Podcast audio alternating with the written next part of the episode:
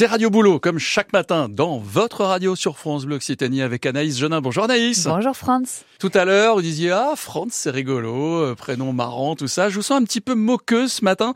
J'ai l'impression que vous êtes moqueuse sur les prénoms des collègues. Non? Ouais. Un petit peu. Ah, ça va. Alors, pas n'importe lesquels. On va Ah. quand même s'intéresser aujourd'hui aux prénoms euh, pas super flatteurs. Je vous parle pas de ceux qui ont fait un peu polémique, euh, comme les jeunes parents qui ont essayé d'appeler leur bébé Clafoutis, Prince William ou Lucifer. Hmm. Ou le fils de David et Victoria Beckham qui s'appelle Brooklyn, Mais la non. ville où il aurait été conçu. Heureusement pour lui que ses parents n'ont pas une folle nuit d'amour à Tournefeuille. Ça aurait été drôle. Viens ici, Tournefeuille. C'est très rigolo, ça. Bref, je voulais plutôt vous parler de l'étymologie de certains prénoms. Ça vous aidera peut-être à comprendre certains de vos collègues, parce que Ouais. paraît-il que le prénom influe automatiquement sur la personnalité des gens. Ah. Par exemple, Franz, euh, vous n'êtes pas sans savoir que votre prénom vient du latin Francus. Je vous ne fait déjà savais rire pas.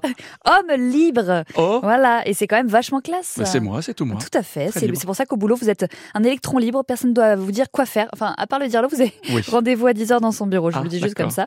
C'est cool. C'est pas comme Claude, le collègue de la com. Pourquoi Claude, c'est pas cool? Bah, c'est un prénom sympa de base. Moi, j'aime bien. Ouais. Euh, mais ça veut quand même dire le boiteux. voilà. Alors, c'est pas très avantageux.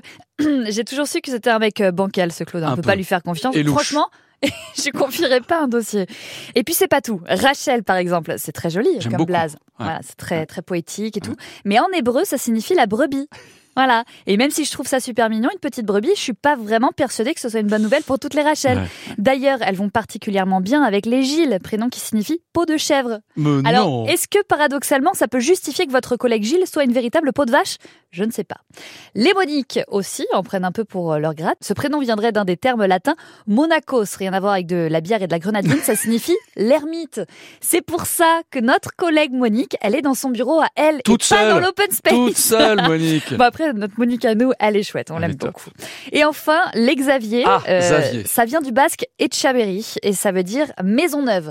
Alors c'est cool quand on est maçon, quand on bosse dans l'immobilier éventuellement, ou au pire pour une crémaillère, mais Mm. c'est vrai qu'après ça, bah, on sait pas trop ce que ça vient faire là. Alors voilà, je vous conseille ce matin, en arrivant au bureau, de fouiner l'étymologie des prénoms de chacun de vos collègues pour mieux les cerner. Ça peut toujours servir. Anaïs, on sait pas du coup. Ça veut dire la grâce en hébreu. Oh. ouais, mais alors ça me va pas du tout. Je suis pas très gracieuse. C'est ça qui est bizarre en fait. Bah ouais, c'est un je- pseudo. c'est c'est un pseudo, c'est ça. Hein Retrouvez Martine Genin chaque matin dans Radio Boulot sur France Bleu Occitanie. Salut Martine Ciao.